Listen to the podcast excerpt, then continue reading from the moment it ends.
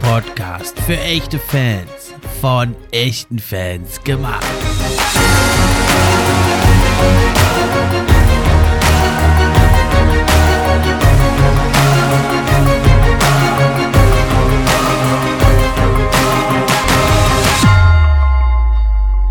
Und hallo zur neuen Episode vom NBA Fan Podcast. Ich bin wie immer euer Gastgeber, der Steffen. Und auch heute freue ich mich über jeden, der mit dabei ist. Die neue NBA-Saison steht vor der Tür. Der Media Day ist schon gelaufen. Werde ich noch drüber berichten. Und auch die Preseason ist angelaufen. Auch wenn es natürlich nur Testspiele sind. Immerhin rollt der Ball wieder in unserer geliebten NBA und es geht langsam wieder los. Und bald startet ja dann auch die richtige Saison. Das habe ich mir zum Anlass genommen, meinen Stammgast Chris einzuladen. Mit dem werde ich also auch diese Saison wie letzte Saison die Rookie Watch machen auch die Rookies der letzten Saison, sie sind ja jetzt Sophomores im zweiten Jahr. Die werden wir noch ein bisschen im Auge behalten. Die haben wir lieb gewonnen. Aber vor allem werden wir uns jetzt den neuen Rookies widmen, gucken, was die am Start haben. Und da werden wir heute zwei Teams bilden. Da werden wir gleich eine Draft durchführen. Und dann wird eben abgerechnet am Ende der Saison, wer hat mehr All-Stars, äh, All-Stars sag ich, mehr äh, All-Rookie-Team-Spieler mit dabei in seinem Team. Team Chris oder Team Steffen. Also, das wird ganz, ganz spannend. Viel Spaß mit dieser neuen Episode. Bevor es losgeht, aber nochmal kurz die Info. Ab sofort könnt ihr den NBA Fan Podcast auch unterstützen. Zum einen über Steady HQ, die Links sind in der Beschreibung. Oder aber eben auch, wenn ihr die Posts über Social Media kommentiert, teilt und liked. Wenn ihr euren Freunden davon erzählt. Und schließlich könnt ihr auch noch eine gute Bewertung schreiben. Das hilft mir dann auch, höher in den Rankings zu erscheinen. Und da würde ich mich sehr drüber freuen, wenn es euch gefällt gefällt, wenn ihr euch ein bisschen die Zeit nehmt, das Projekt hier zu supporten. Und das geht also am besten, wenn ihr den Podcast kostenlos, wie auch auf allen anderen Plattformen, bei Apple Podcast hört. Dann erscheint das also für mich in den wichtigen Apple Podcast Charts. Würde mich sehr freuen. Dann, ja, wie angekündigt, kommen wir jetzt zum großen Rookie Draft NBA zweiter Saison 2022. Und da ist mein Stammgast da, mit dem habe ich ja letzte Saison, ihr Hörer wisst, habe ich ja regelmäßig auch die Rookie Watch gemacht. Das wollen wir die Saison auch wieder fortsetzen und beginnen eben heute mit der Draft. Team Steffen und Team Chris wird da also gedraftet. Also schön, dass du wieder da bist, Chris. Hi Steffen, danke, dass ich wieder hier sein darf. Und du warst ja auch bei der Eurobasket in Köln bei ein paar Spielen vor Ort, also hast äh, die basketballfreie Zeit hoffentlich auch gut überwunden. Ja, absolut. Ich meine, äh, Köln ist meine Heimatstadt ne? und, und wenn, die, wenn die Eurobasket schon mal da vorbeischaut ähm, und das deutsche Team war da und ich habe Luka Doncic sehen können und so, das war schon, war schon richtig nice und hat äh, so ein bisschen diesen, diese Phase zwischen Draft und, äh, und äh, ja, Saisonstart ein bisschen ähm, mir geholfen zu überwinden, sagen wir so. Genau, ja, Basketballfreie Zeit, habe ich gesagt, ist ja Quatsch, ne? NBA-freie Zeit. Aber da, Chris, ne? Und ja, also hier Köln hat ja gezeigt, überraschend hier, aber viele haben ja gesagt, die Stimmung war sogar eigentlich fast besser als, als in Berlin, wo alle immer sagen, Berlin ist ja eigentlich die Basketball-Hauptstadt von Spielern und von Leuten, die da spielen. Aber jetzt hat ja Köln ja mal gezeigt, wo der Hammer hängt, ne? Ja, ich meine, die Arena ist richtig geil, so, das weiß man ja vielleicht auch. Und ähm, Köln trauert natürlich den Zeiten hinterher, als sie noch ein, noch ein geiles Erstligateam hatten. Die, die 99ers oder wie sie früher hießen, die äh, ja. äh, Rheinenergie Köln oder Rhein Energy Cologne, die hatten sich ja mehrfach umbenannt. Cologne. Die Zeiten, die Zeiten sind leider lange vorbei. Aber ja, es war geil, mal wieder in, in Köln guten Basketball zu sehen. Man könnte natürlich auch nach Bonn rüberfahren, ne, aber so ein echter Kölner, der macht das nicht. ja, nach Bonn ist noch okay, Düsseldorf ist ein bisschen schwieriger. Weil es ist ja nur, ist ja nur eine Station mit der S-Bahn, glaube ich. Ne? Ja, also dauert nicht lang, 30 Minuten maximal. genau, ja. Also bevor wir jetzt zu unseren neuen Rookies kommen, wollen wir natürlich nochmal auf unsere alten Rookies zurückkommen. Die werden wir so ein bisschen auch noch im Auge behalten. Und das war ja wirklich ein spektakulärer Draft-Jahrgang letzte Saison. Diese Saison ist er, ja, also es wird zumindest gesagt von allen Experten, eigentlich nicht ganz so stark in der Spitze, aber in der Breite haben wir hier auch viele gute Leute dabei. Äh, wir wollen aber nochmal gucken, was würdest du sagen von von unseren Rookies vom letzten Jahr, die jetzt Sophomores sind, wem traust du da eine starke Saison, eine Breakthrough-Saison durch? Viele sind ja aber auch schon durchgebrochen, aber die nochmal eine Schippe drauflegen dann. Ja, genau, da wollte ich nämlich gerade sagen. Also der erste Kandidat, der mir jetzt spontan in den Sinn kommt, und da ist jetzt schon wieder fraglich, ob das überhaupt noch ein Breakthrough ist, ist Alperen Schengen. Das Problem ist, dass er halt letztes Jahr nicht starten durfte und deshalb ähm, nur so wenige Minuten pro Spiel hatte abreißen dürfen. Und er hat jetzt auch nochmal äh, in der Eurobasket gezeigt, was er auf dem Kasten hat. Da jetzt eben entsprechend äh, Platz geworden ist auf der Center-Position bei den Rockets. Haben wir ja ähm, immer kritisiert. ja, hoffe ich einfach sehr, dass er jetzt äh, mal die, so mindestens die 30 Minuten kriegt und auch einfach mal zeigen kann, was er drauf hat. Und ich bin da guter Dinge, dass er eine richtig gute Saison haben wird. Ja, Offense ist er ja eh über jeden Zweifel erhaben, der Zauberer vom Bosporus, hier mit seinen Wunderpässen. Da können wir uns, denke ich, auf einiges freuen. Defense müsste ein bisschen zulegen, denke ich, aber da hat er ja mit Jabari Smith zwar einen Rookie jetzt hier, zu dem wir später sicher kommen. In einem der beiden Teams wird er sein, aber doch ein super Defender neben sich und da muss man mal gucken, er könnte ein interessanter Frontcourt werden. Brauchen sie allerdings ein bisschen mehr Rim Protection oder ein bisschen mehr von Jengun äh, glaube ich, äh, dass das richtig funktioniert. Ja, ich denke auch. Ja, ich hätte ja auch noch einen Kandidaten, der war ja mega jung, der Joshua Primo, ne? Da haben ja viele gesagt, wenn der dieses Jahr gedraftet worden wäre, dann, äh, dann äh, hätte das ganz anders ausgesehen. Jetzt ist er ein Jahr älter, die Spurs, die sind eher am Tanken, ja, sind, haben alle Augen auf die Draft äh, gerichtet. Nächstes Jahr schon wieder, wenn Banyama, Stichwort. Und da denke ich, der Joshua Primo, der hat auch in der Summer League, ist jetzt kein Gradmesser, aber da hat er mal 15 Punkte aufgelegt. Ja, also das wäre der einer, denke ich, der sich jetzt so ein bisschen ins Rampenlicht spielen könnte mit diesem einen Jahr Erfahrung, die er jetzt hat. Ja, einerseits das Jahr Erfahrung und andererseits haben, glaube ich, die, äh, die, äh, äh, ähm, oh mein Gott, die Spurs, kurz einen Brain Lag gehabt. ähm, Jetzt längere Pause, bist eingerostet. ja, ähm, naja, also ich meine, die, viele unterstellen den Spurs ja, dass sie jetzt dieses Jahr äh, hart tanken wollen für Wembanyama. Und ähm, ich glaube, da würde es denen nicht äh, schaden, wenn ein, also schaden im negativen Sinne, wenn ein, ein junger Ballhändler da mehr Verantwortung bekommt, der vielleicht eigentlich noch nicht so weit sein sollte in der NBA, ähm, die, die primären Ballhandling-Aufgaben zu übernehmen, aber ähm, ich freue mich drauf, ihn zu sehen, weil irgendwas haben sie ja, haben die Spurs damals ja in ihm gesehen und er war einfach noch blutjung und ähm, ja, mal sehen. Also er könnte noch viel in mir stecken, was wir noch nicht sehen konnten. Auf jeden Fall wird er sich austoben dürfen jetzt und Greg Popovich wird ihm da das System jetzt der Spurs verinnerlicht haben und dann denke ich, wird er ganz interessante Zahlen auflegen. Dann habe ich noch einen, der war ja total unterm Radar, von dem erwarte ich echt viel. Der hatte auch Herzprobleme. Das war der Jared Butler, der kam so gut wie gar nicht zum Zuge. Deswegen hat es mich sehr gefreut zu sehen in der Summer League. Er war fit, er hat gespielt 27 Minuten, hat da 12,8 Punkte, 7 Assists produziert. Ja, muss man jetzt nicht überbewerten, aber ist mal ein positives Zeichen. Und da denke ich, das ist einer, der könnte nochmal zeigen, ja, ich bin auch gekommen hier, um in der NBA zu bleiben. Ja, auf jeden Fall. Also von ihm habe ich tatsächlich noch gar nichts mitbekommen. Also äh, bin ja vor dem Draft meistens nicht so super tief drin, nicht so wie du auf jeden Fall. Und habe ihn dann entsprechend bei der, der, in seinem ersten Jahr auch kaum sehen können. Und deshalb, ähm, ja, könnte durchaus sein. Ähm, da kann ich momentan nicht viel zu sagen. Und hast du dann noch so einen auf dem Zettel, so aus den hinteren Reihen, sage ich mal jetzt nicht die Mobleys, äh, Scotty Barnes oder Kate Cunninghams, die sind ja schon äh, allen bekannt eigentlich. Aber hast du vielleicht so einen noch, äh, wo du meinst, so der könnte vielleicht jetzt nochmal eine bisschen prominentere Rolle spielen? Ja, eigentlich noch zwei, wenn man so will. Ähm, einerseits Usman Garuba, von, auch von den Rockets, auch ein Big Man. Ähm, klar, der wird sich natürlich jetzt die Minuten auch mit Schengen teilen müssen, aber er hat eine äh, wahnsinnig starke Eurobasket gespielt genau, mit Spanien. Ja. Und der war für mich ein, äh, ein richtiges Highlight für diesem Turnier und ähm, hat mal richtig gezeigt, äh, was für eine Körperlichkeit er hat, ob in dem jungen Alter schon.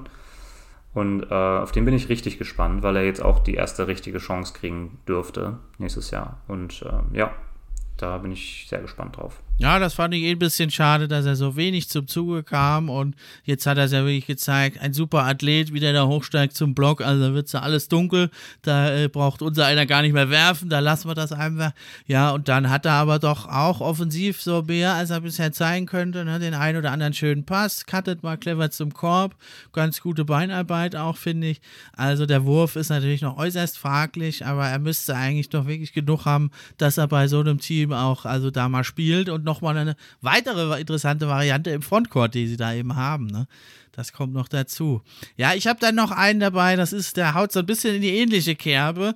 Äh, so ganz glaube ich nicht dran, dass sie ihn rauslassen, aber ja, die Charlotte Hornets, die haben ja den JT Four gedraftet und eigentlich auch Kai Jones. Beides richtig talentierte, gute, junge Big Men, die aber, ja, da die Hornets ja äh, die Playoffs jagen, äh, aber nicht schaffen, äh, kaum gespielt haben. Also ich weiß nicht wirklich, ob da sich was ändert dran, aber das würde ich mir wünschen. Und gerade JT Four, das ist ein Mega-Athlet, sehr, sehr sehr roh und der hat aber jetzt in der Summer League auch gezeigt, dass er doch einiges nochmal sich drauf geschafft hat und nicht mehr ganz so roh darüber herüberkommt. Dem würde ich es also richtig gönnen, dass er da mal eine Chance bekommt, den ein oder anderen Eliup mal von Lamello Ball einzutüten. Ja, das wäre nice. Ich bin sowieso der Meinung, dass die äh, Charlotte Hornets jetzt in der unangenehmen Situation, in der sie ihr zweiter Star gebracht hat, ja, eh überlegen sollten, ob sie nicht ähm, nochmal einen Schritt zurücktreten und statt sich jetzt Jahr für Jahr, um das Play-In zu prügeln und es am Ende doch nicht in die Playoff zu schaffen, vielleicht doch nochmal äh, ja, einen kleinen Schritt zurück machen und versuchen nochmal einen hohen Pick einzusammeln, ähm, weil der, das Retooling ist ja gehörig schiefgegangen, wenn man so will. Ja, eine, muss man so Stand jetzt konstatieren, meiner Meinung nach. Ja, Coach-Verpflichtung, ja, ist ja jetzt auch keiner, der wirklich Youngster spielen lässt, aber vielleicht hat er sich ja jetzt geändert. Clifford ist ja wieder da. Und ja, ich denke, sie haben halt den Druck, Labello Ball, der will unbedingt in die Playoffs und du willst halt natürlich jetzt deinen Starspieler auch nicht verärgern, aber ja, denke ich, der von dir angedachte Weg, der war da eigentlich der bessere. Ja, und dann haben wir natürlich die Stars, die großen Stars. Ich habe ja sogar in der letzten Episode mit dem Jochen haben wir First Time All-Stars predicted. Da habe ich ja sogar also Mobley und Scotty Barnes als mögliche First Time All-Stars da gesehen. Hauchdünn habe ich ihnen sogar den Vorzug gegeben vor meinem Lieblingsspieler Kate Cunningham. Wen würdest du da an, am ehesten als All-Star sehen von diesen drei Rookies der letzten Saison? Ja, also du weißt, ich bin ein großer Evan Mobley-Fan.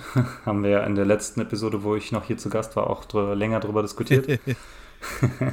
ähm, ich glaube aber tatsächlich nicht, dass die Cavaliers, sie haben sich ja stark verstärkt mit dem Donovan Mitchell Trade, der ja echt krass war.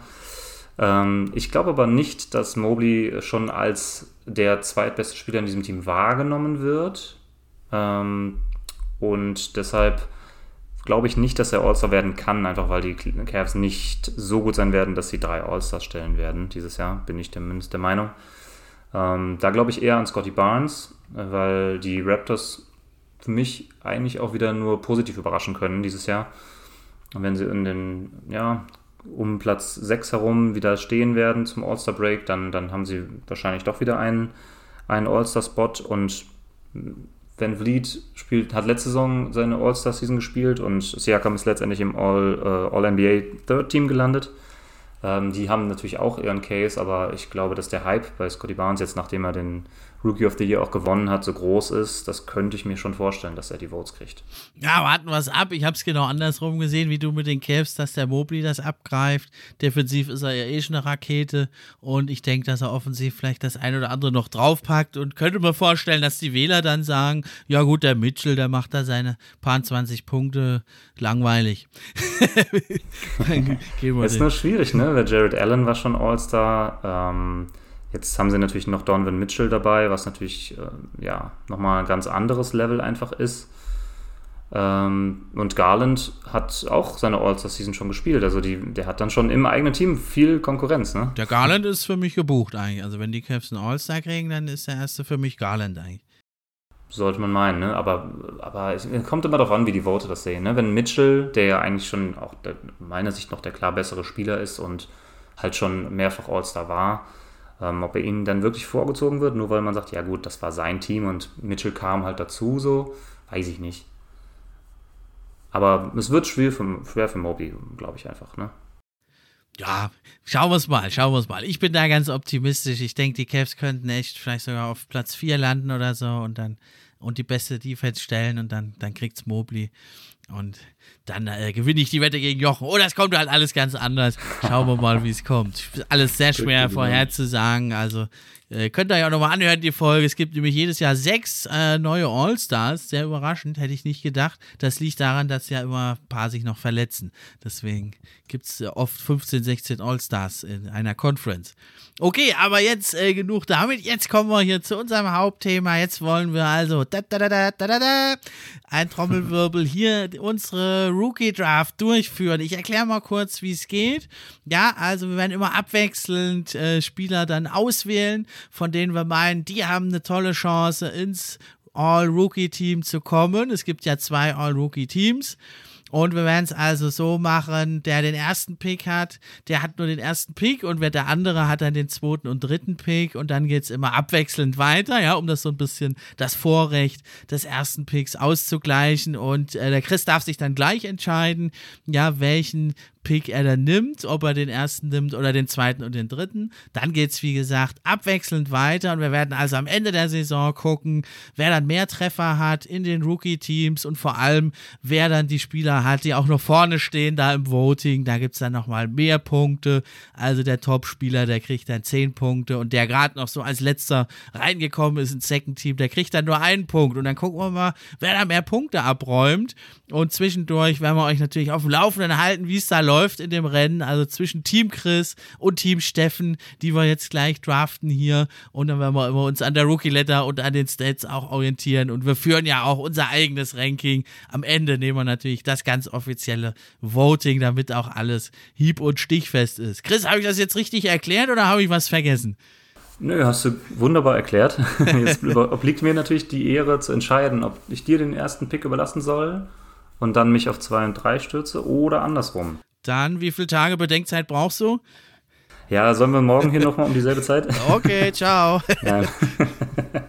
nein, nein, pass auf. Du darfst mit dem ersten Pick anfangen. Oha. Ähm, ich habe da mir schon eine Strategie zurechtgelegt. Aha, jetzt will er mich outsmarten hier. Uiuiui, jetzt, jetzt bin ich aber ganz schön unter Druck. Also dann ist jetzt Team Steffen an der Clock. Also du machst das ein bisschen wie die Fanda und äh, wartest genüsslich ab, äh, wer den ersten nimmst und pflückst dir dann die restlichen raus. Ne? Sehr schade, dass du es halt jetzt nicht machen kannst wie die Fanda, denn Chad Holmgren, leider, leider, ist er ja raus. Echt schade.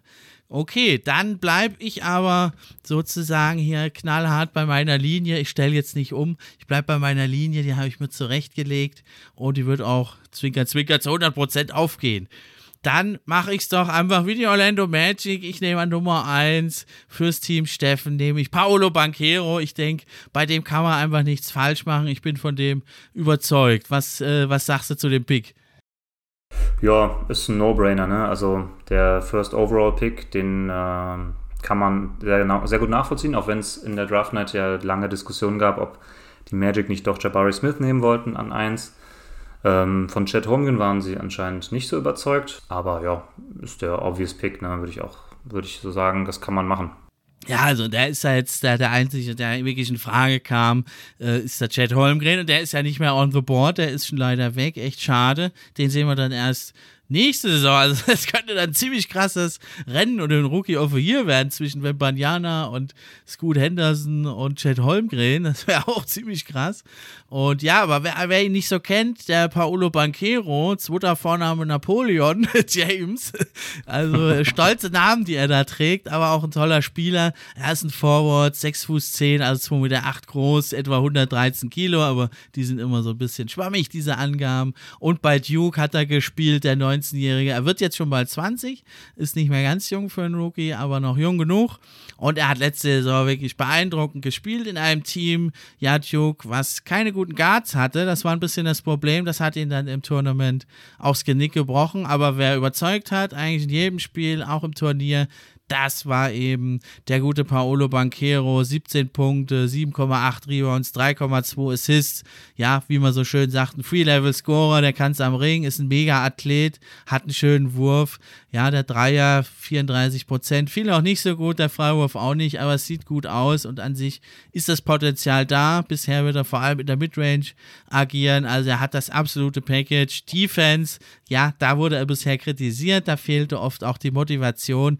Das wird aber jetzt, denke ich, anders sein. Ich habe ihn einfach gezogen. Er ist der Nummer 1 Pick. Er wird viel Spielzeit bekommen bei den Magic. Eine mega krasse Flügelzange mit Franz Wagner wird das. Darf man sich darauf freuen, vielleicht ein Top-Frontcourt der Zukunft auf dem Flügel. Und das ist ja der Goldstandard jetzt in der NBA, die Two-Way-Wings. Bisher ist Banquero aber nur ein One-Way-Wing, dafür aber schon ein richtig guter. Ja, absolut. Also ich, hast du gut zusammengefasst. Ich bin auch sehr gespannt auf sein Playmaking ähm, und wie sich das jetzt aufteilen wird bei den, bei den Magic, weil ähm, die ja noch nicht den, ja, also noch nicht, aus meiner Sicht noch nicht den Playmaker für die Zukunft gefunden haben. Und es wird jetzt ein interessantes Hin und Her mit Franz Wagner werden, glaube ich. Und ähm, da bin ich mal sehr gespannt. Auch wie das vielleicht Franz Entwicklungspotenzial einschränken könnte, wenn sich Bankero als der vielversprechendere herausstellen sollte.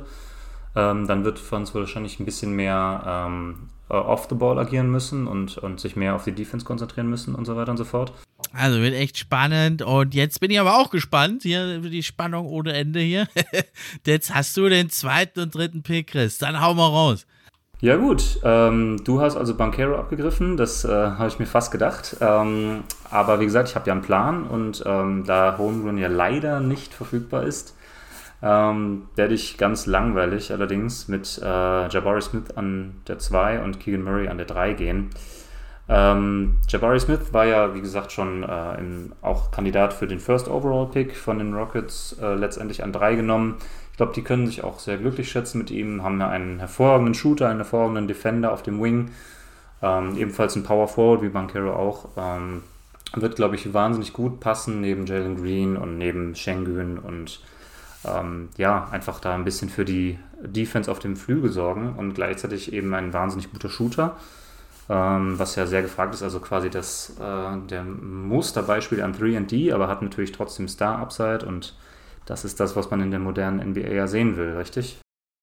Genau, ja, und auch finde ich in jungen Jahren schon ein richtig intelligenter Spieler, macht kaum Fehler und äh, ja, in der Summer League hat er ein bisschen mit dem Wurf zu kämpfen gehabt, aber das ist normal für so einen jungen Spieler. Aber die Defense, Rebounding, das hat er gezeigt, ne? ob er jetzt wirklich so, ja, langfristig ja vielleicht sogar der Center sein kann, das muss man mal schauen. Da bräuchte er noch ein paar Kilo und mehr Rim-Defense, aber jetzt der Moderne, der auf den Flügel gehen kann, da ist er natürlich schon richtig super und ein Dreier hat er auch noch.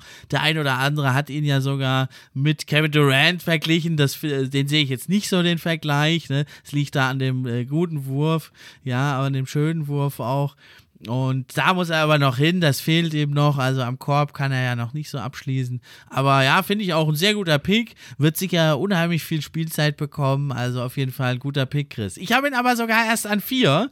Das heißt, da habe ich einen von meinen vorne dran, konnte ich jetzt noch retten, trotz seiner raffinierten Strategie. Ja, und Keegan Murray, so hoch, äh, da wurde ja so ein bisschen belächelt, der Kick, äh, Pick der Kings, ja. dass sie nicht Jaden Ivy genommen haben. Ja, und ich habe äh, mir dieselbe Frage natürlich gestellt, aber ähm, ich muss sagen, ich gucke nicht viel Summer League, aber dieses Jahr hat er mich äh, in der Summer League sehr überzeugt. Und ich glaube eben auch, äh, dass er bei den, bei den Kings, klar, die werden alles tun, um irgendwie in die, in die Playoffs zu kommen, wie, wie jedes Jahr irgendwie. Aber ähm, ich glaube nicht, dass sie in diesem Westen eine Chance haben. Ich glaube, das werden sie früher oder später auch einsehen und dann werden sie Murray, glaube ich, auch schon den einen oder anderen Moment geben. Also er wird natürlich starten, gehe ich stark von aus. Und äh, ich glaube, dass er ein bisschen unterschätzt wurde. Erstmal klar, klassischer Kings-Pick. Also hätten die, die Raptors ihn dann drei genommen, dann hätten die, glaube ich, weniger Leute ihn so belächelt. ähm, ich fühle mich ja. ganz wohl dabei, jetzt hier nicht, äh, nicht äh, Ivy genommen zu haben. Ja, also ich finde, das ist auch ein cleverer Pick, ja, das ist das sehr gut zurechtgelegt. Ja, das ist ja einfach King Murray, der ist ja mit 22, ist er hier schon ein Oldtimer, muss man ja so sagen. Ja, und war auch mehrere Jahre da in Iowa am College. Äh, früher hätte man gesagt, ist doch gut, kann sein Spiel da äh, ausreifen lassen. Ja, heute ist man halt da immer schon im Druck und gilt schon als Oldtimer, wenn man kommt. Ja, ich meine, äh, dass der gleich gut produzieren wird, das denke ich, sehe ich auch so, deswegen finde ich es einen guten Peak. Der hat ja schon in der Summer League 23 Punkte, 7 Rebounds, also aus vollen Rohren geschossen. Ja, ganz so viel wird er nicht schießen dürfen. Und am College, da hat er ja auch 23 Punkte gemacht, Rebounden kann er. Und ja, hat schon ein bisschen mehr Erfahrung, ist kein Youngster mehr, deswegen der wird, denke ich, gut produzieren.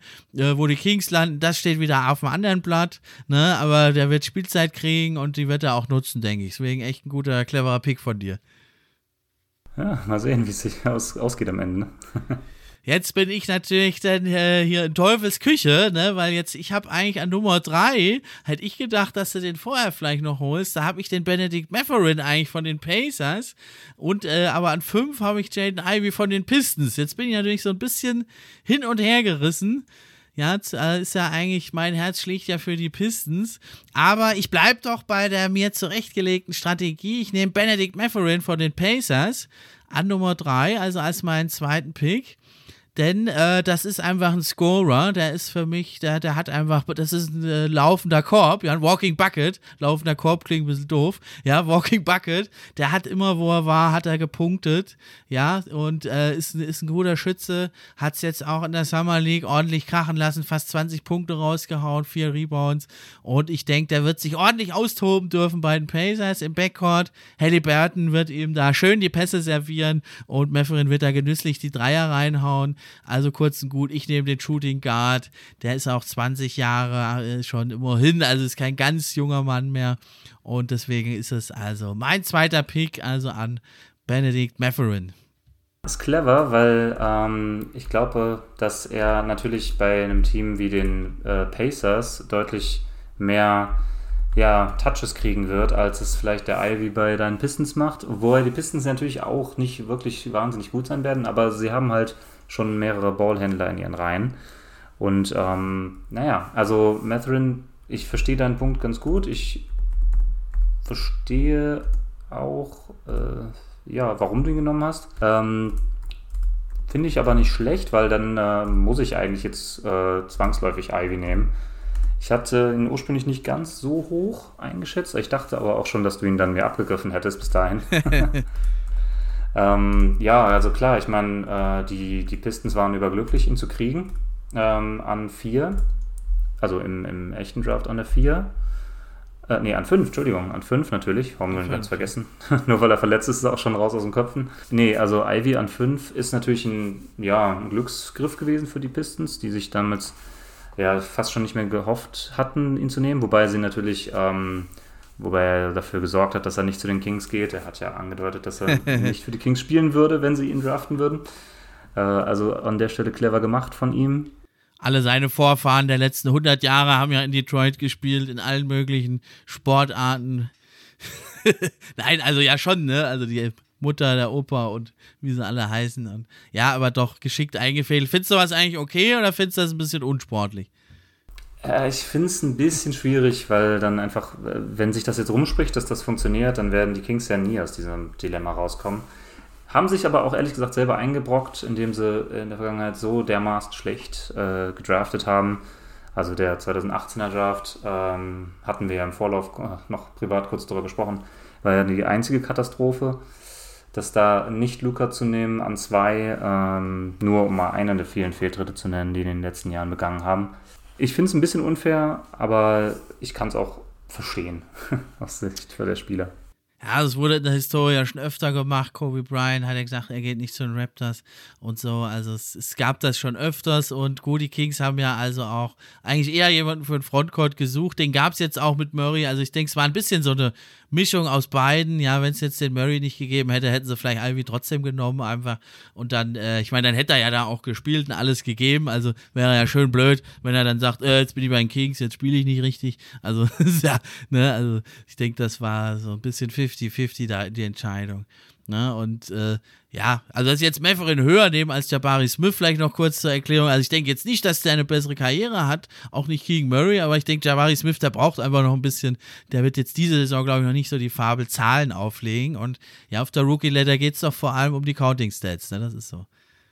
Ja, ist richtig. Genau, ja, Ivy, also finde ich auch ein toller Pick, ja, für die Hörer draußen, die ihn da nicht so kennen, dein dritter Pick, also der Point Guard, Shooting Guard, Combo Guard, wie auch immer Guard, irgendwas mit Guard halt, ja, das ist ein explosiver Kerl, der ist 1,93 groß, ja, nur 88 Kilo leicht, der ist blitzschnell, ja, den, da muss er wirklich gucken, wenn der einmal blinzelst, da hängt er schon am Korb, macht ein Dunking rein, ja, der, der, Wurf ist noch so ein bisschen, ja, sieht eher so aus wie so ein Push-Shot so ein bisschen, aber er fällt ganz gut eigentlich bei ihm, also also entweder umstellen oder halt noch verfeinern. Ja, und er wird ja so, ja, das wird so, ist so ein bisschen vielleicht zu viel des Guten, aber mal schauen, äh, die es gut meinen mit ihm, die vergleichen ihn so mit einem jungen Derrick Rose von den Bulls, ja, also Athletik ohne Ende, Power, Aggressivität, ja, oder für die Jüngeren dann unter euch, ja, vielleicht so in die Richtung Jamo Rand mit einem etwas besseren Wurf, aber vielleicht nicht ganz so explosiv, ja, so in der Richtung könnt ihr euch den vorstellen, ein richtiger Fun-Player wird das sein, deswegen lohnt sich diese Saison noch mehr reinzuschauen bei den Pistons. Ja, auf jeden Fall. Und da hast du dir natürlich einen aus meinem Herzen geklaut, hast mir schon mal gut einen reingedrückt jetzt, Chris. Ja, hast du einen bei das der Pistons mir, leid, ja. mir schon abgenommen kannst dann schon mal als kleinen Sieg verbuchen für dich. Und ja, ich habe ihn jetzt halt nicht vorher genommen, weil ich denke, da ist das, die, Pistons sind einfach das Team von Kate Cunningham. Der wird da die Haupttouches kriegen. Und Ivy, äh, das sagte ja Kate Cunningham auch, dort schauen wir mal, wie wir den einbauen irgendwie, das werden wir schon rausfinden. Und äh, der musste vielleicht erstmal so ein bisschen sich anpassen, der Ivy. Deswegen denke ich, dass zu Beginn vielleicht die Zahlen erstmal nicht ganz so spektakulär sein werden.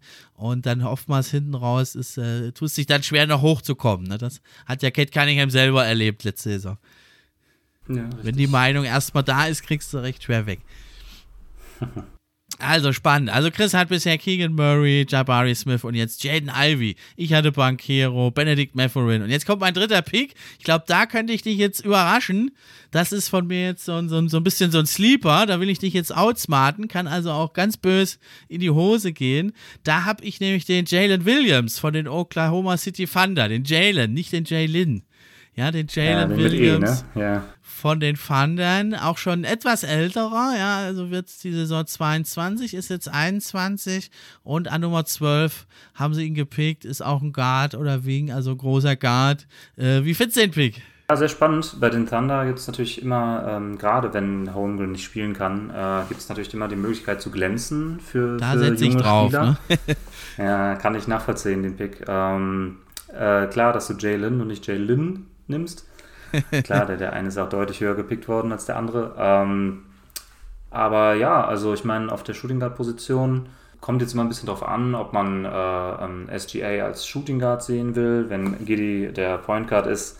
Aber ich glaube, der wird schon trotz allem auf seine Minuten kommen und auf seine, seine Counting Stats. Also könnte durchaus äh, clever gewesen sein, ihn da zu picken an der Stelle.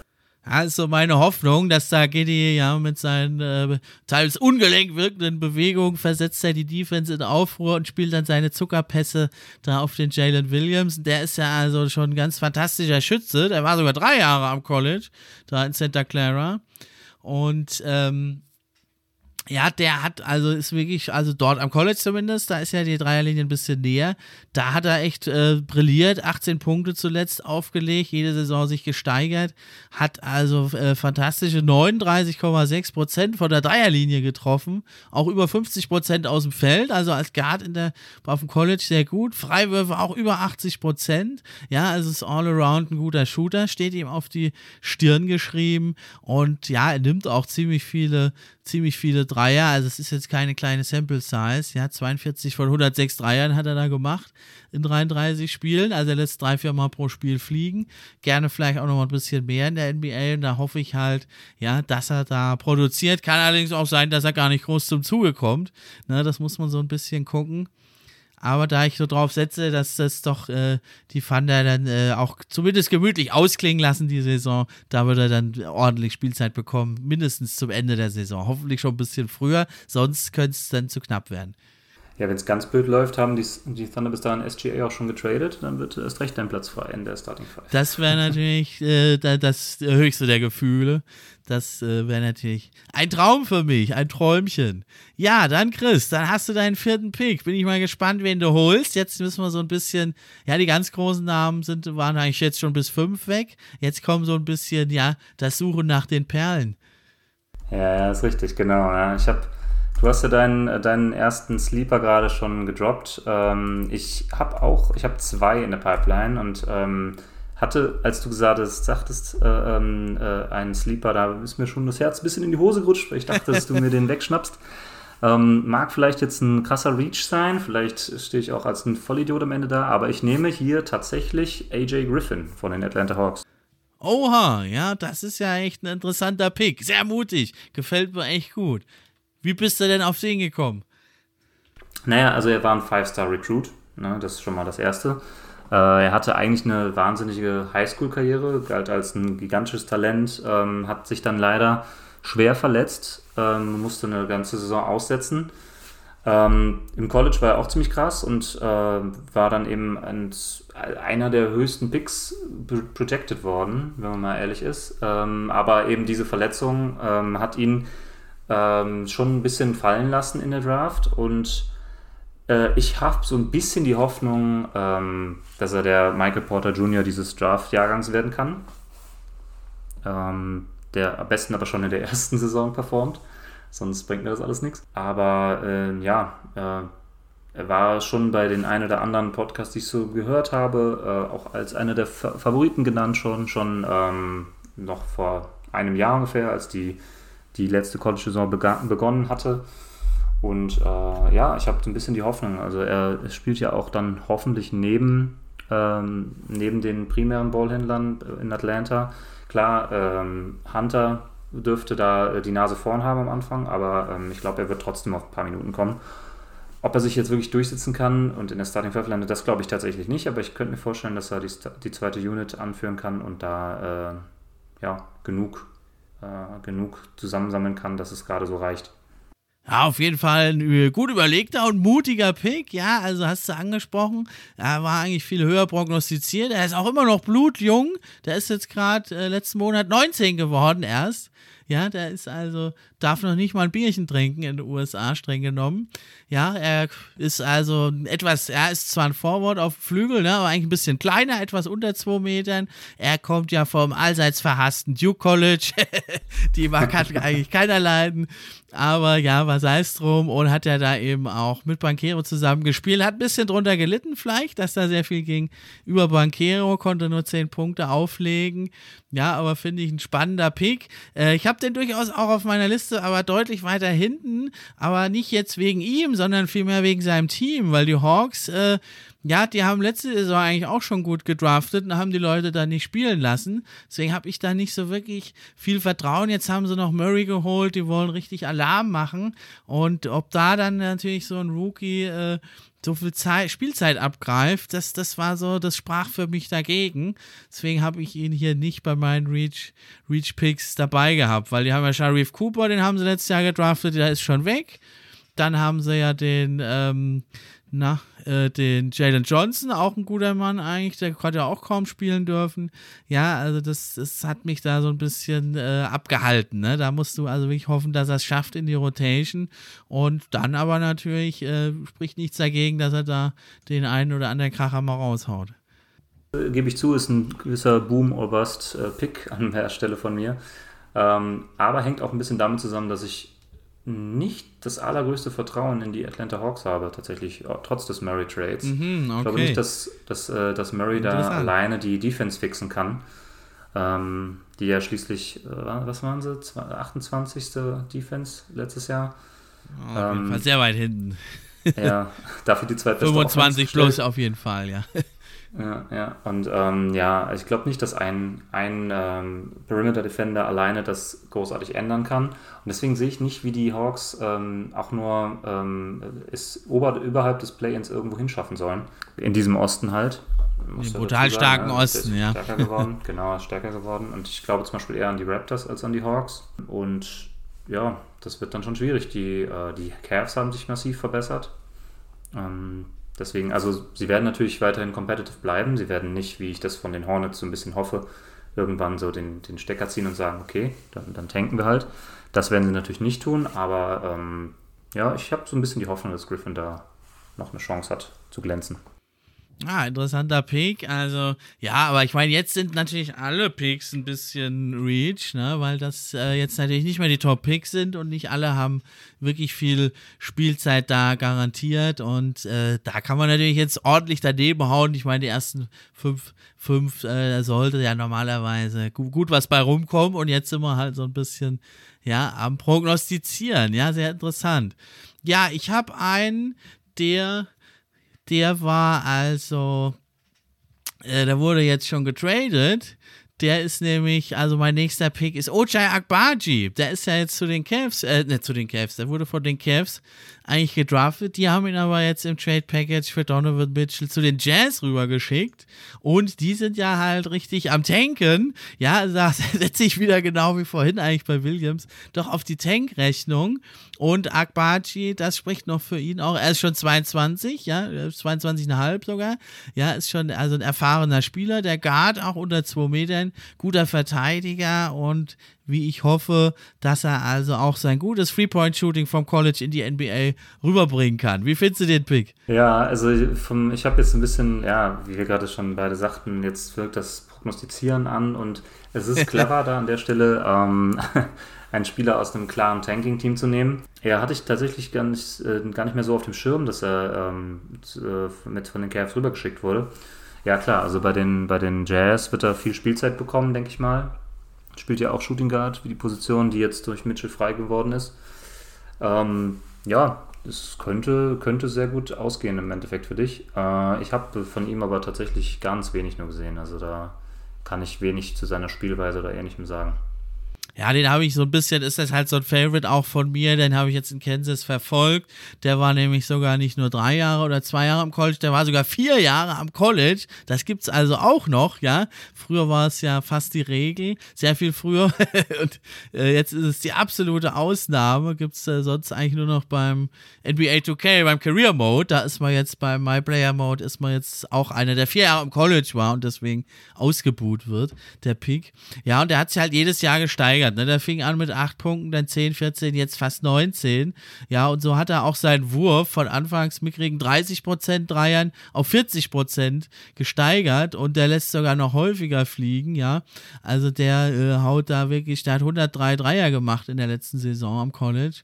Ja, ist noch ein guter Rebounder, ein ekliger Defender und denke ich einer, äh, gerade jetzt die Jazz, also Trader Danny, Danny Ainge, der hat ja also alles weggetradet, Gobert und wie sie alle heißen. Einige werden noch folgen, glaube ich, Clarkson und so.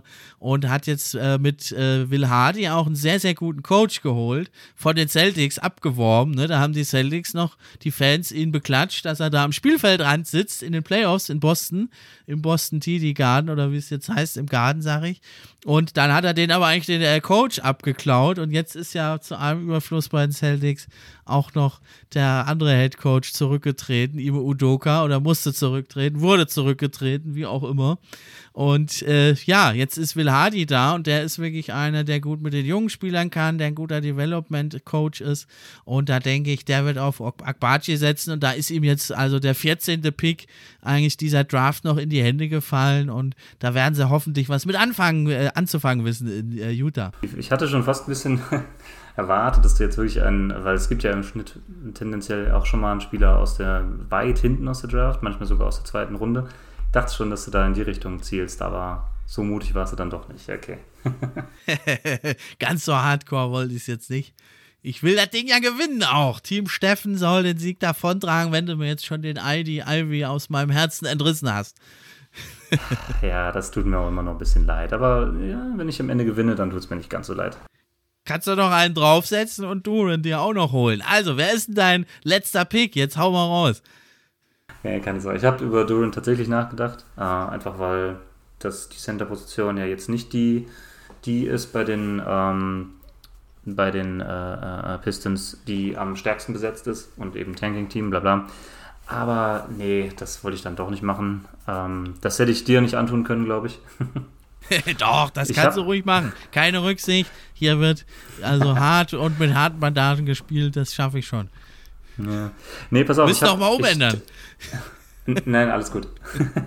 okay, ich habe ähm, ich, ich hab da zwei, ich tendiere da gerade zwischen zwei Möglichkeiten und ich bin mir nicht sicher. Mein Gehirn Sag sagt das eine und mein, mein Glaube sagt das andere. Und zwar. Lass uns mal also teilhaben an deinen Überlegungen. ja, pass auf, ich müsste, eigentlich müsste ich Walker Kessler nehmen. Oh. Ähm, einfach weil okay. er, ähm, weil er jetzt auch ähm, wieder in Utah gelandet ist. Ähm, Tanking-Team, du weißt schon, Center-Position mhm. ist frei geworden. Aber ähm, genau das Team, das eben ihn äh, hergegeben hat, um hoch zu traden, hat sich stattdessen Jake LaRavia geschnappt mhm. ähm, an 19. Und ich kann mir einfach nicht helfen, wenn ich mir denke, Memphis ist äh, na, zumindest seit 2019, würde ich sagen, das beste Drafting-Team der NBA. Die haben eine unglaubliche Scouting-Abteilung oder ich weiß nicht, wie sie das machen, aber die schien, schienen sich in dem Fall so sicher zu sein, hochzutraden für Laravia, ähm, dass ich dem einfach vertrauen möchte und ich nehme Jake Laravia an, als letzten Spieler an der 5. Wow, das nenne ich jetzt mal echt einen mutigen Pick. Also der Chris zeigt Eier heute wieder mal. Scheut sich nicht hier mal andere Wege zu gehen. Ja, finde ich also auch einen sehr, sehr spannenden Pick. Also du setzt drauf, der Jake Laravia, Laravia, wie er heißt, müssen wir vielleicht noch klären. Oder weißt du, wie man das ausspricht? Äh, ich sag jetzt mal Laravia, aber es kann auch Laravia sein. Ich bin mir echt nicht sicher. Genau, ja, 6 Fuß 8 Forward, echt ein spannender Mann. Ja, also du setzt auf, der macht hier den Clay Thompson oder so. Ja, also hat ja gute Ansätze gezeigt von Dreiern, ja, im College sehr, sehr äh, guter Spieler, ist nochmal gewechselt, ja, auch ein bisschen ungewöhnlich von Indiana. Da kommt er, kommt er her, ist er nochmal nach Wake Forest gegangen letzte Saison. Und da hat er also doch satte 14 Punkte, fast 15 aufgelegt, 6,6 Rebounds, 3,7 Assists, also ja doch äh, jetzt kein äh, Russell Westbrook, aber doch gewissermaßen ein Statsheet-Stuffer und vor allem der Dreier, der fällt auch ziemlich gut bei ihm, könnte ein bisschen häufiger fliegen lassen, da ist er noch ein bisschen zaghaft, ja, aber ist ein cleverer, intelligenter Spieler, ja, also echt ein ganz spannender Pick, den du da raushaust, finde ich echt das wird ganz interessant. Wenn du den landen kannst, natürlich, dann äh, hast du das natürlich veredelt hier, deinen fünften Pick. Ne? Ja, pass auf, ich habe mir sogar was dabei gedacht. Und zwar, ähm, naja, ich meine, wir haben ja alle mitbekommen, dass äh, Jaron Jackson Jr. jetzt eine Weile raus ist äh, bei, den, bei den Grizzlies. Und äh, deswegen wird wahrscheinlich Brandon Clark eher eine Position hochrutschen. Und ähm, dann würde ich ja vermuten, dass eigentlich Zaire Williams, der, den sie letztes Jahr gedraftet haben, ähm, auf der Small Forward Position starten wird, wenn es nicht, ähm, ja, wenn es nicht Dylan Brooks ist, aber ne. Und ich habe aber nochmal gesehen, also ähm, Zaire Williams und Laravia sind, haben ja auch sehr ähnliche körperliche Ausmaße, aber Laravia ist trotz seines äh, der Tatsache, dass er dieses Jahr gepickt wurde, ähm, massiv schwerer und ähm, Williams ist immer noch super schmächtig, habe ich jetzt nochmal gesehen. Und irgendwie habe ich so die Vermutung, weil auch Williams nicht so überzeugend war letztes Jahr, also manche haben große Hoffnung in ihn, ich sehe es noch nicht so ganz. Ich kann mir vorstellen, dass er sogar die Chance hat, da ihm den, äh, den Spot abzu, abzunehmen. Ja, spannend. Also, und wie du sagst, ne, also die Grizzlies sind bekannt, die finden gute Leute, die bauen die dann auch ziemlich schnell ein. Also der Coach, das ist für mich auch total unterschätzt, der Coach da und sein ganzer Staff, das macht er ja nicht alleine, der Head Coach. Ähm, aber das ist ziemlich unterschätzt, ja, und darauf zu setzen und Ne, der ein oder andere fällt ja auch immer mal aus bei den, äh, bei den Grizzlies. Dann wird auch hier und da mal Spielzeit frei und da sind die jungen Grizzlies-Spieler dafür bekannt, das dann auch auszunutzen. Und von daher ein sehr, sehr interessanter Pick. Ja, also dann komme ich ja jetzt zu meinem letzten Pick. Jetzt bin ich hier ganz hin und her gerissen, weil die Position, da habe ich jetzt mehrere Leute auch genannt. Ich habe nicht gedacht, dass wir so viele Überschneidungen haben. Ja, weil äh, viel, viele hatte ich jetzt auch. AJ Griffin hatte ich nämlich auch. Ähm, jetzt wird es dann richtig interessant. Also ich habe jetzt zum einen hätte ich natürlich Jalen Duran von meinen Pistons, dann habe ich noch Dyson Daniels von den Pelicans und Tari Eason habe ich noch da. Und dann hatte ich noch als ziemlich krassen Sleeper hätte ich noch den Jaden Hardy. Den haben ja die Mavs äh, ja, ja. Äh, bekommen. Der könnte da so Ballhandling übernehmen, dringend benötigt bei den Mavs. Den hatte ich eigentlich auch viel höher gesehen in der Draft, aber der hat halt so enttäuscht letzte Saison. Da bin ich jetzt ein bisschen hin und her gerissen. Also Jalen Duran, der ist ja, der ist halt noch super jung, der ist ja einer der jüngsten überhaupt. Ja, deswegen von dem erwarte ich unheimlich viel, aber der ist jetzt, wo wir hier sprechen, ist er immer noch 18 Jahre alt. Ja, der wird erst im November 19. Der ist natürlich noch ganz schön roh, hat man auch gesehen am College, als er mit seinem Memphis-Team da äh, auf Chad Holmgren traf und ihm da, hast du vielleicht mal gesehen, die Szene, Holmgren hatte versucht, einen Offensivfoul zu schinden und da hat ja äh, Duran ihm erstmal einen Dank reingehauen, aber dann, äh, je länger das Spiel ging, umso mehr haben natürlich die Skills, die Größe und die Raffinesse von äh, Holmgren, der ja schon voll ausgereifter Spieler ist, Duran hier äh, schlecht aussehen lassen, war ein schlechtes Spiel für ihn, wurde auch ein paar Mal geblockt. Ja, also der ist noch ultra roh, äh, ja, da bin ich echt jetzt ein bisschen hin und her gerissen. Ich denke, ich entscheide mich jetzt tatsächlich doch äh, spontan nochmal um. Ich nehme nicht Jalen Duran, ich traue ihm einiges zu, aber ich denke, er wird erst, ja, so nach dem All-Star-Game mehr Spielzeit bekommen. Ja, wenn die äh, Pistons dann voll auf Jugend setzen. Also noch mehr als ohnehin schon. Deswegen nehme ich jetzt Tari Eason von den Rockets. Der hat mir einfach so gut gefallen in der Summer League. Da hat er richtig, richtig mal einen rausgelassen. Tari Eason ist also mein letzter Pick. Was sagt er dir? Guter Pick. Ähm, ich, für mich kam er nicht in Frage, weil ich ja schon äh, Jabari Smith und, äh, äh, na, wo ist er denn? Habe ich mich vertan. Ich dachte, ich hätte zwei Rockets-Spieler gepickt. Nee, das ja, doch, habe ich ja auch. Ähm, ach, weißt du warum? Weil wir eben äh, über den 21er-Jahrgang gesprochen haben und ich da ach so, äh, hast du äh, doch Garuba im Kopf. Äh, im Kopf hatte, ja. Aber ja, gut, ich meine, Garuba und Smith spielen beide Forward-Positionen. Garuba könnte auch auf der Big-Position spielen, klar. Aber irgendwie habe ich nicht, wollte ich nicht zwei Spieler auf der gleichen Position im selben Draft nehmen. Ähm, einfach weil ich glaube, dass Jabari Smith da einfach mehr rausholen wird, aber kann man natürlich trotzdem machen. Wir werden wahrscheinlich auch nebeneinander funktionieren. Ja, also auch einer hier, dieser New, New Brand Goldstandard, könnte so ein Two-Way wegen werden, Tari Eason und der, ja, was hat, hat mir einfach gefallen bei ihm. Der spielt immer irgendwie, ja, mit voller Energie, voller Einsatz, ja, ist, der brennt regelrecht und denke ich, das äh, wird Houston gut ankommen. Ist auch einer, der hat äh, College gewechselt, weil es nicht so lief, wie es ihm gefallen hat in, äh, in Cincinnati. Ist er nochmal zu LSU rüber und hat da also auch richtig abgeliefert in nur 24 Minuten, 17 äh, Punkte, 6,6 Rebounds. Und ja auch in der Summer League hat es ja in einigen Spielen richtig krachen lassen für die Rockets. Da hat er mich nochmal richtig überzeugt von sich. Und ich denke eben, die Rockets werden viel ausprobieren und da wird jeder mal zum Zuge kommen. Und ähm, ja, dein Garuba sehe ich ja, also der ist ja hier eh nicht im Rennen, der ist ja letztes Jahr schon Rookie gewesen, aber der ist halt doch so ein, so ein reiner Defender bisher, wenn er nicht dann wirklich das neue Level noch erreicht und der Tari Eason, der ist eigentlich schon ein Two-Way-Player. Ja, und er ist ah. 21, nicht mehr blutjung. Und ja, ich finde ihn einfach geil, deswegen ist er mein letzter Pick. ja, ich meine, ich habe ja beim letzten Pick auch äh, dem, dem Herzen gefolgt, sag ich mal. Ne? Ja, da hast du ja auch den deutlich tieferen, ne? Der, also der Eason, der wurde ja an 17 schon gepickt. Die Rockets haben ja immer auch einige Picks. Ne? Die draften ja ganz vorne und dann immer noch mal irgendwo in der Mitte mit. Und ganz spannend, ja.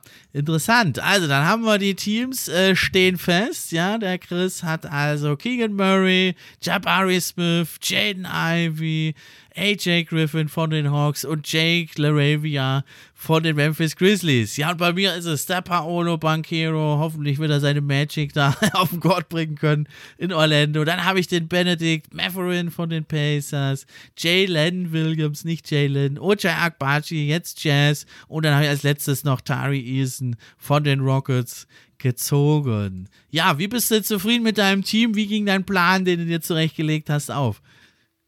Ja, also ziemlich gut tatsächlich. Ähm, hat damit zu tun, dass du auch an vier Metheln genommen hast. Den hatte ich nämlich eh nicht so hoch eingeschätzt und hatte gar nicht mehr zu hoffen gewagt, dass du, ähm, meinst du mir Ivy noch überlassen würdest. Habe ich vielleicht hm, den Kings-Pick gemacht hier. naja, mal sehen. Also ich bin schon optimistisch, dass mindestens einer aus den dreien, Smith, Murray und Ivy, im Endeffekt im First Team landen werden. Und ähm, naja, da das ja doch schon ziemliches ins Blaue hineinraten hier ist, äh, finde ich das ganz solide an der Stelle, die, die Hoffnung ein bisschen äh, oder die Chancen ein bisschen erhöht zu haben. Und ja, also ich, ich würde jetzt, stand jetzt trotzdem davon ausgehen, dass ich das bessere Team gepickt habe, aber mal sehen. Bleibt abzuwarten. ja, ich bin eigentlich auch überwiegend zufrieden. Ich hatte fast gehofft, vielleicht den Ivy noch zu kriegen, aber das war vielleicht ein bisschen zu optimistisch. Aber den Akbachi habe ich irgendwie gedacht, den wird es immer abgreifen. Da bin ich, also da bin ich echt froh, dass ich den habe. Ob es dann wirklich so viel bringt, das müssen wir natürlich sehen. Ja, das hat mich tatsächlich, der, der, der, äh, der Trade mit, mit Donovan Mitchell, der hat mich ein bisschen äh, kalt erwischt, weil ich das tatsächlich einfach nicht mehr auf dem Schirm hatte, dass der jetzt für Utah spielt. Vor lauter Eurobasket hast du halt gar nicht mitgekriegt. nee, muss ich gestehen, hatte ich äh, einfach, ähm, ja, ich dachte, der ist bei den Cavs nicht, nicht so ganz äh, die erste Wahl da auf den Positionen. Deswegen, ja, das ist, macht natürlich einen großen Unterschied, ob ein Spieler jetzt bei einem Tanking-Team spielen darf oder eben nicht. Also, ich meine, wir haben es, wenn man das jetzt mal auf das letzte Jahr ab, äh, übertragen möchte, dieses Spielchen.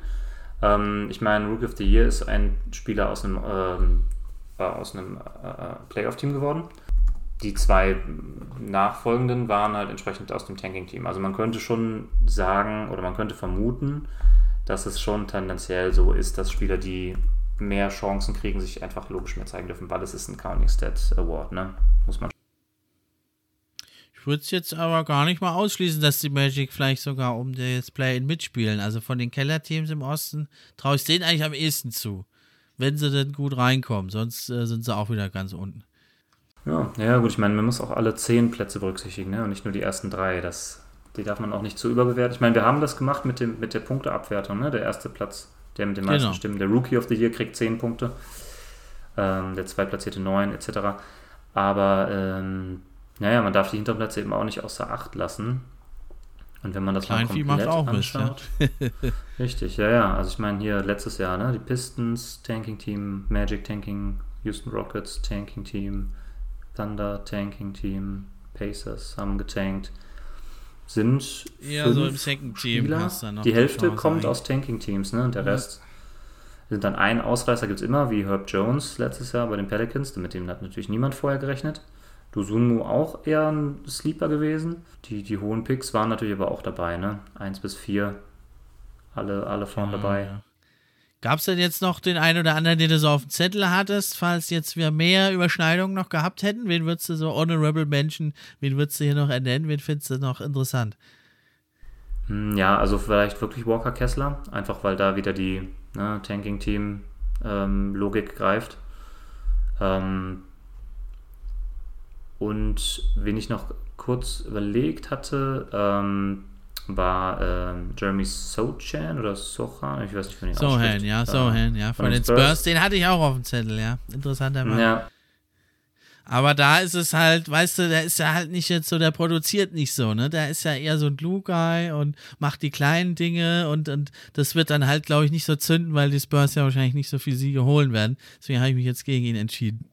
Ja, war so ein ähnlicher Gedanke bei mir und außerdem auch die Spurs, die scheinen ja wirklich mit vielen Jahren Vorlauf zu, zu draften und zu picken. Und ähm, der ist ja auch noch einer, der bei dem der Breakout vielleicht noch ein bisschen dauern könnte.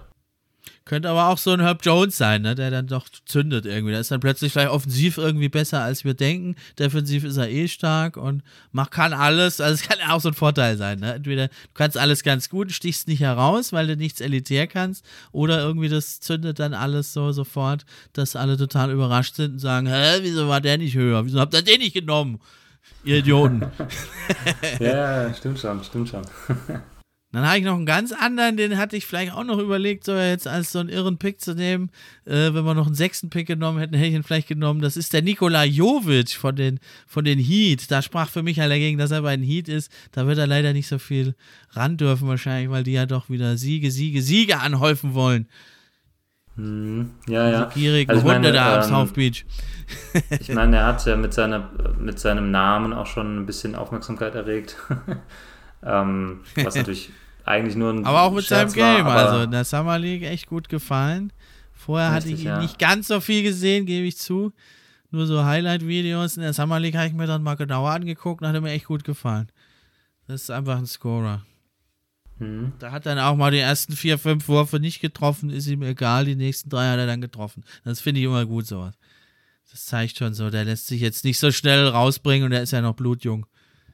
Da ist jetzt wieder die Frage, ne? die Heats sind zwar bekannt dafür, ähm, die Spieler toll zu entwickeln und ein gutes Auge bei der Draft zu haben, allerdings sind sie natürlich auch ein starkes Team, die halt auch viel gewinnen wollen und deshalb nicht, wahrscheinlich nicht allzu viele Minuten an die ganz jungen Rookies abgeben. Ja, wer weiß, aber vielleicht macht dort ein Hero, kommt rein und scored und dann sagen die, du, da reiche uns erstmal. Defense lernst du schon noch, das bringen wir da schon noch bei und hart spielen musste er hier bei den Heat und äh, skillmäßig hat er viel drauf. Ist halt noch ein Hemd. Ja, das, wenn es ein Team gibt, was ihm da aus dem Hemd äh, so eine Kante machen kann, dann wahrscheinlich die. Genau, ja, und dann fand ich noch jetzt interessant, auch von den Spurs, wo wir gerade eben so hin hatten, den Blake Wesley, den finde ich auch ein ganz interessanter Mann, vielseitiger Forward, also die, die Spurs haben da eh so ein ganz schönes Plänchen, finde ich, ne, haben also den einen oder anderen kleineren Trade noch eingefädelt zuletzt, sich gute Leute hier gedraftet, gefällt mir echt ganz gut, was sie jetzt draus machen, endlich jetzt mal wirklich in den Rebuild sich zu begeben, lange haben sie sich ja davor rumgedrückt. Da bin ich auch echt gespannt, wie das funktioniert. Popovic-Team, das im Tanking-Modus ist. Gab es jetzt nur einmal, glaube ich, ne, in dem Jahr, bevor, ja. bevor sie Tim Duncan gedraftet haben. Das ähm, war sehr kurios damals. ja, und sind danach straight wieder in den Win-Now-Modus gegangen. Ähm, ja, hätte man geworden. durchaus, ja, ja, hätte man durchaus auch mal anzweifeln können, die, die Methodik da, dass das so einfach geht. jo, das ist schon ganz das, gut, ja. dass die ja, dass die, die Orts ein bisschen abgeflacht wurden, ist schon richtig so. Ich fand es schon, ich fand's schon immer noch kacke, als die, äh, als die Warriors vor ein paar Jahren noch an, Dra ja. an, zwei, an zwei picken durften und äh, ja, theoretisch LaMelo Ball hätten haben können, äh, wenn sie nicht den Griff ins Klo gemacht hätten, mit, dazu, mit an zwei gepickt. Ja, noch ist äh. der letzte Satz nicht gesprochen. Ich glaube noch an Wiseman. Ja, also nein, ich will ihn jetzt nicht unnötig trashen, aber Stand jetzt sieht das natürlich auch nicht Erstmal so sieht es nicht gut aus. Nee. Den All-Star dann nicht zu picken. Aber naja, wie auch immer, ne, das, ich finde es eigentlich besser, wenn man ähm, nicht nur die reine letztjährige Position in, de, in, den Standings nehmen würde als Grundlage, sondern zumindest die letzten drei Jahre oder so im Schnitt. Ah, interessante ja Idee, aber. Dann würden die Teams, die wirklich auch mal. Nee, dann gäbe es solche Fälle nicht wie Zion Williamson an der 1 zu, zu dem Team, was bis gerade noch, äh, noch einen ähm, Superstar in ihren eigenen Reihen hatte. Oder ähm, oder, oder ich meine, John Rand bei den Grizzlies feiern wir alle total ab, aber dass die Grizzlies damals, bevor sie eigentlich den Rebuild eingeleitet haben, schon mit dem zweiten Pick belohnt wurden, einfach weil sie in der Lottery hochgefallen, mhm. also hochgeschossen sind, ähm, finde ich ein bisschen schwierig. Oder halt die Warriors 2019 an der 2 und so. Und dann werden eben Teams, die eigentlich sowieso schon gut sind, noch belohnt mit so viel Glück. Es ist ja sowieso schon viel Glück, wie man, ähm, ob aus den Spielern, die man pickt, dann wirklich was wird. Aber dass man dann das auch noch, noch ständig ne, guten, die zweite guten Teams die Möglichkeit gibt, so da oben rein zu, sich da oben rein zu sneaken, einmal kurz, okay, jetzt sind wir verletzt, dann können wir auch komplett tanken und nächstes Jahr sind wir wieder Champ. Finde ich ein bisschen blöd. Da finde ich das eigentlich besser, wenn man das so einen Dreijahresschnitt nimmt und dann, dann würde man wirklich sehen, wer, wer lange unten stand und wer nicht. Ja, interessante Idee, aber also ich meine, wie egal wie man es treten wendet, irgendwer wird immer da irgendwie Glück haben und andere Pech und so ganz fair kriegt man es halt nie hin. Deswegen äh, weiß ich nicht, ob das wirklich so viel bringt. Aber ja, interessante Idee, finde ich, ja. Und man muss natürlich sagen, also über kurz oder lang müssen sie das eh ein bisschen überdenken, das ganze System. Also zum einen die Warriors, dass sie da ihre gedrafteten Spieler immer verlängern können und 180 Millionen äh, Luxussteuer zahlen. Das müsste man mal vielleicht überdenken, ob man das begrenzt. Und aber andersrum genauso äh, kann es jetzt eigentlich nicht sein, dass da Teams wie die Thunder und die Jazz, also in ein paar Jahren draften die ja eigentlich nur noch die Thunder und die Jazz und sonst kein Team. Ja, weil die so unglaublich viele Picks anhäufen. Ja, die Jazz äh, sind da zwar noch weit entfernt, aber haben uns auch schon mal einiges abgegriffen. Das, das ist ja eigentlich nicht Sinn der Sache, dass das so extrem betrieben wird und absichtlich betrieben wird. Und diese ganzen Spiele, die da abgeschenkt werden, also äh, ich denke, sage, zitiere da immer noch vor zwei Jahren dieses Spiel da, äh, die Thunder gegen die Clippers, die sich äh, runtertanken wollten gegen die Mavs und keiner wollte gewinnen und das war schon ein bisschen lächerlich. Ah, ich kann mich noch an die Saison 17, war das 17, 18? Ja, muss ja gewesen sein erinnern, als die Suns auf der Mission waren für Aiton, beziehungsweise für Luka Doncic eigentlich, aber ne, zu tanken. Und da kann ich mich an ein Spiel erinnern gegen die Hawks, die ja damals auch im Tanking-Modus waren, für Trey Young letztendlich. Und ähm, das war auch so ein Spiel, wo beide Teams um jeden Preis verlieren wollten. Und ähm, dann wirklich die, die letzte Possession noch gut. Ich weiß jetzt nicht mehr, wer den Wurf genommen hat, aber wirklich so die, die Suns überhaupt nicht verteidigt haben und die Hawks dann einfach gezwungen waren, einen letzten Wurf zu nehmen, der dann, ja, der dann glück, unglücklicherweise reinging und dann haben die Suns die Niederlage mitgenommen, die sie haben wollten. Also das irgendwie war das schon immer so und es war auch schon nie so richtig cool, aber ich weiß noch nicht, was man dagegen machen kann, ehrlich gesagt. Ja, wenn das jetzt mal ein Spiel ist, nur meine Güte, aber die Thunder, die spielen ja wirklich wochenlang mit Leuten, die kennst du gar nicht, weiß überhaupt nicht, wo die herkommen. Äh, es ist dann halt, ja, für die Zuschauer halt auch nicht so toll. Also ich denke, da muss vielleicht so ein Mittelweg irgendwie mal noch gefunden werden. Man muss andererseits sagen, es gibt halt die Big Markets und wenn du ein Small Markets Team bist, da ist eigentlich deine einzige Chance, radikal durch die Draft aufzubauen, sonst krebst du halt im Mittelfeld rum, wie die Pacers jetzt äh, ein Jahrzehnt lang. Äh, man ist ja gezwungen auch dazu, ne, bei aller Kritik daran, aber was wäre denn die Alternative, irgendwo im Mittelfeld rumkrebsen? Ja, schon richtig. Ja. Solange es aber so ist, dass die, die Big Market Teams immer noch so eine Strahlkraft haben, wenn jetzt zum Beispiel Dennis Schröder trotz all dem, obwohl er nur das Minimum kriegen kann, wieder bei den Lakers signed, ähm, statt all die anderen Chancen wahrzunehmen, die er wahrscheinlich gehabt hat, ähm, weiß ich nicht. Also dann, dann wird sich diese Dominanz auch nie aus, ausgehen, ehrlich gesagt. Dann werden die Lakers immer Free Agent Destination sein. Ja, zuletzt waren sie ja nicht mehr ganz so. Ne? LeBron hat es jetzt wieder so ein bisschen angekurbelt. Ja, irgendwo wird das immer sein, aber ja, man sieht doch auch, wenn man halt was aufbaut. Ja, die Warriors waren ja auch lange schlecht, ja, und jetzt jeder bewundert sie, jeder will hin, jeder, jeder ist begeistert. Ja, also man kann das sicher auch aufbauen, ne? Was den wenigsten gelingt es halt. Das ist sehr, sehr schwer. Jetzt habe ich aber noch eine Frage, da kann ich dich vorher nicht rauslassen. Ja, du bist ja Phoenix Suns Fan, Kenner und Experte. Ähm, ja, ihr habt es ja wahrscheinlich alle mitverfolgt, diese Entwicklung mit Robert Sava. Ähm, wie fandst du das denn eigentlich, dass die NBA erstmal ihn nur für ein Jahr suspendiert hat? Wie war, wie sahst du diese Entscheidung? Also ich habe von dieser Pressekonferenz nur gelesen ähm, die äh, der Commissioner da abgehalten hat und ähm, war doch ehrlich gesagt geschockt über das, was da gesagt wurde. Ne? Also ähm, mehr oder weniger im Wortlaut so, ja, wir wissen, dass der Typ ein Rassist ist und wir wissen auch, dass der ein Sexist ist, aber er ist halt ein super reicher Typ und ich arbeite für den, deswegen kann ich dem seinen Job nicht wegnehmen.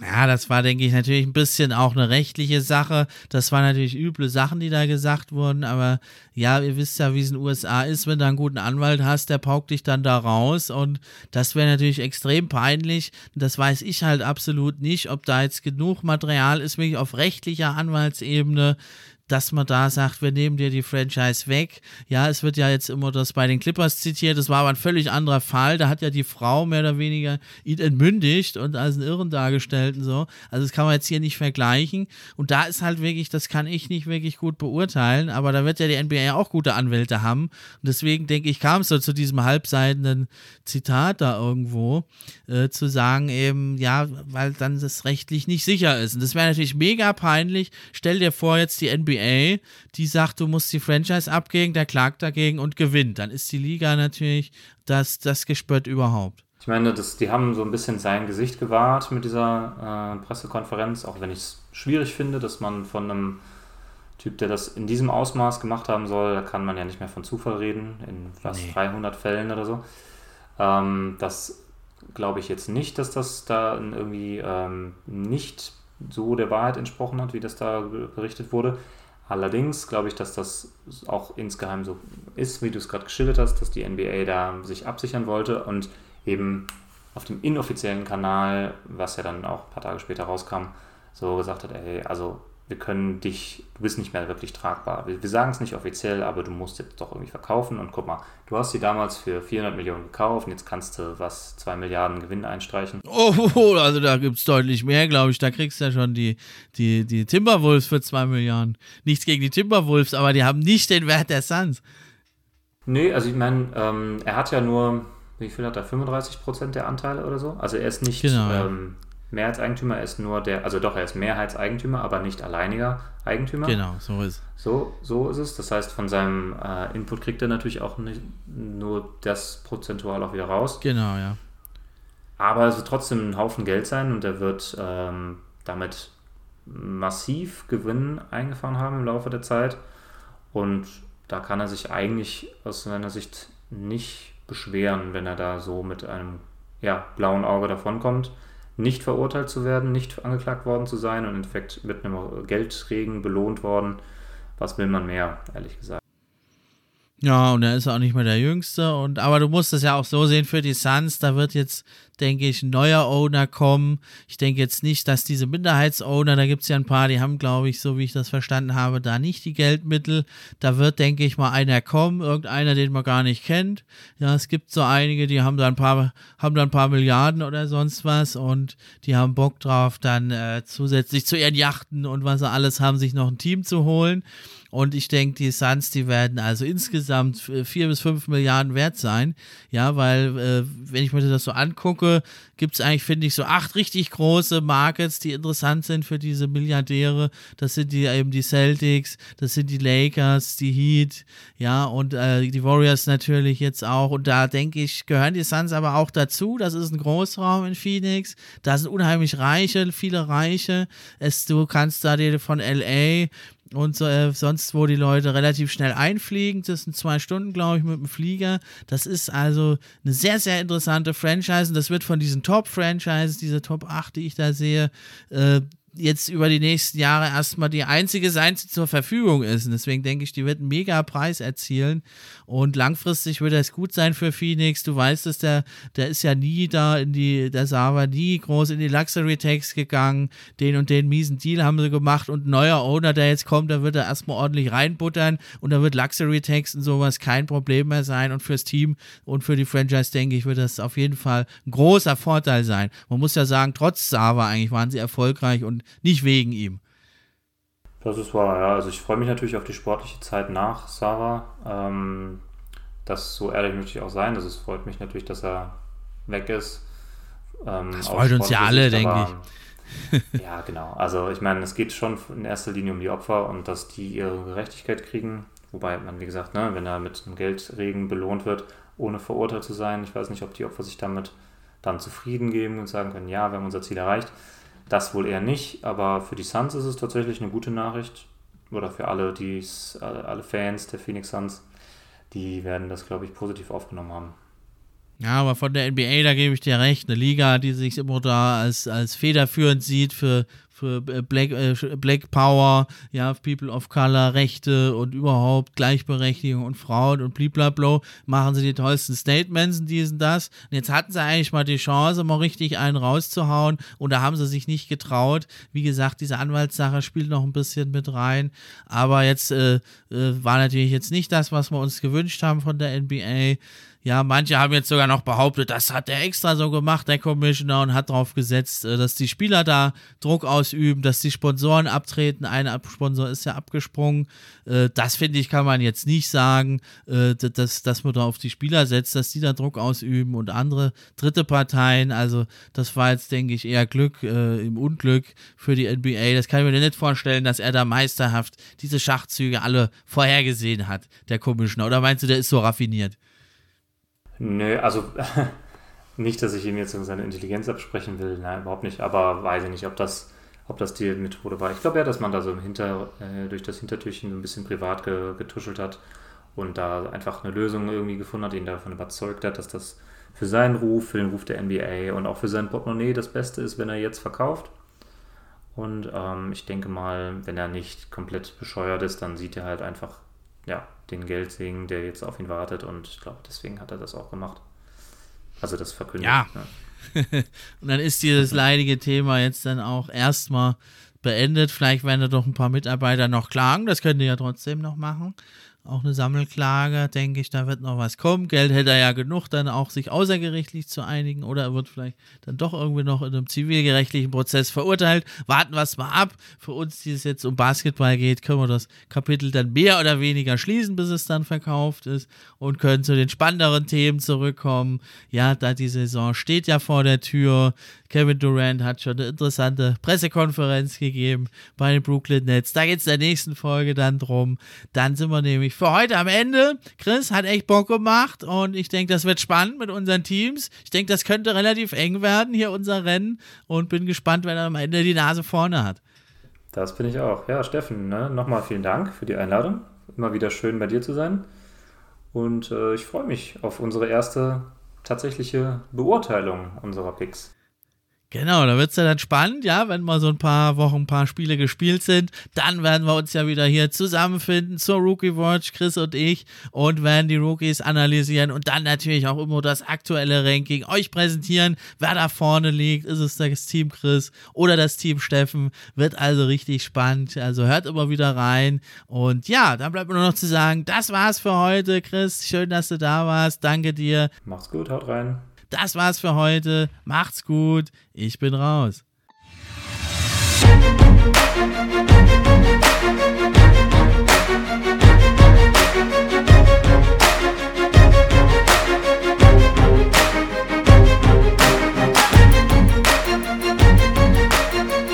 NBA Fan Podcast. Der NBA Podcast für echte Fans. Von echten Fans gemacht.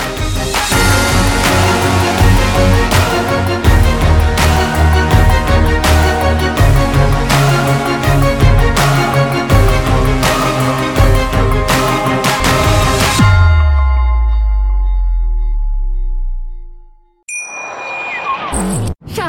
Ich bin neu verliebt. Was?